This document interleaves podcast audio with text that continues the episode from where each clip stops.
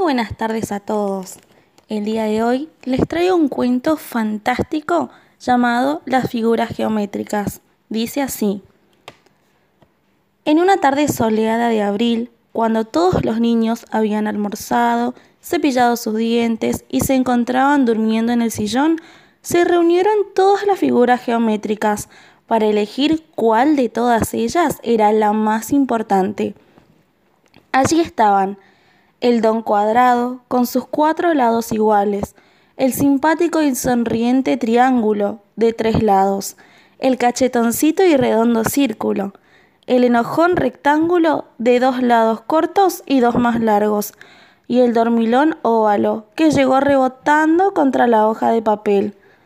¿Ya ves lo que te pasa por dormilón, don óvalo?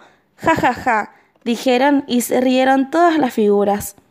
El enojón rectángulo habló primero con una voz muy fuerte.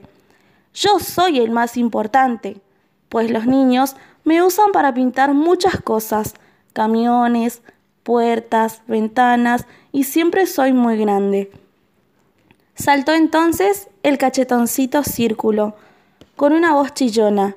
¿Qué va? El más importante soy yo. Los niños me usan para pintar el sol, la luna, las pelotas y muchas cosas. No, no, no, dijo el cuadrado. Yo soy el más importante.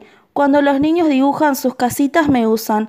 Además, soy perfecto, pues tengo todos los lados iguales. Así, todos dieron su importancia.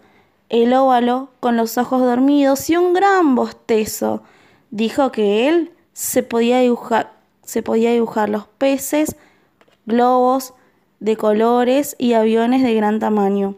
El triángulo muy sonriente dijo que sin él las casas no tendrían ni techo ni, ni, los aviones tendrían sus alas, y que él era el único que tenía tres lados y una puntita como un mago.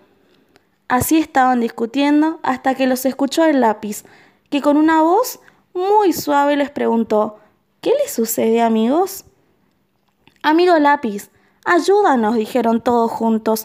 ¿Quién de nosotros es el más importante? El amigo lápiz no respondió, solo se puso a dibujar en una hoja que tenía enfrente. Cuando terminó de dibujar, se dieron cuenta que el amigo lápiz había hecho un dibujo con todas las figuras, porque para dibujar bien se necesita de todas las figuras geométricas. Y colorín colorado, este cuento se ha terminado.